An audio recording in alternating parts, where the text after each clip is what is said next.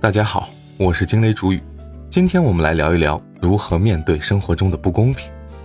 绝大多数人在生活中都会遭遇不公，有些人一笑置之，有些人奋力反抗，有些人怨天尤人。以下是我自己的一些经历，与大家分享一下。初高中时，老师对我总是一副恨铁不成钢的表情，学习虽过得去，但也是经常旷课、打游戏、打篮球。记得在初三。因为抽烟被政教处老师现场抓获，一通批评后，将我的事迹写到通报黑板处，以警示其他同学。第二天第二节下课期间，我们在做眼保健操，那位老师冲进教室，抓住我的衣领。我仔细回想着自己近两天的言行并无不妥，当时身体瘦弱，一会儿就被扯着扯到政教处。他指着通报黑板大骂：“不知悔改的顽劣之徒！”我一看，我的名字被人抹掉了。代替的是一个圆圈，我心想不好，正要解释，老师一脚过来，我以人仰马翻，接着就是一顿毒打，期间夹杂着“不是我，我没有”的怒吼。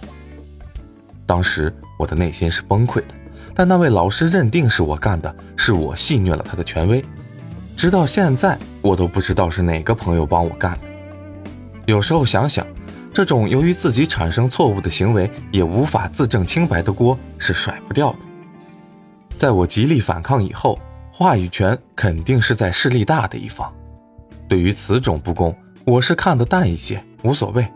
对方在不知道的情况下对我做出不利判断，甚至打骂，我无法证明自身，这锅背就背了，小事一桩。刚开始参加工作时，由于社会经验匮乏，业务水平不足。我的人设非常内敛，老实，也可以说是傻吧。总想着把事情做好了，与领导、同事、客户处理好关系，任何事情都不拒绝，也没有主见。这种完全根据领导和客户的言行逆来顺受的做法，很快产生了对我不利的后果。客户再三刁难，上级领导更是把自己生活上的事情也交给我处理，平时有言无意地说一些很伤我自尊的话。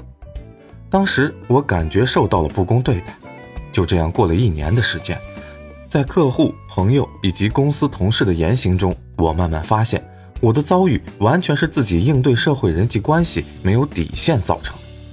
后面我的业务能力有了很大进步，说话做事有板有眼，对领导、客户不合理的要求一概拒绝，并解释原因。